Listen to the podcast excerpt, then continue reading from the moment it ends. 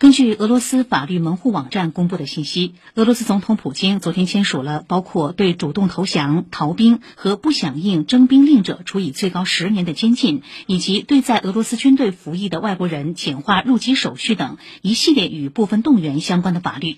此外，俄罗斯武装力量总参谋部组织动员总局介绍，俄罗斯宣布部分动员首日，已有约一万名公民主动到征兵部门报到。乌克兰总统泽连斯基已就此召集会议，讨论乌方应对措施。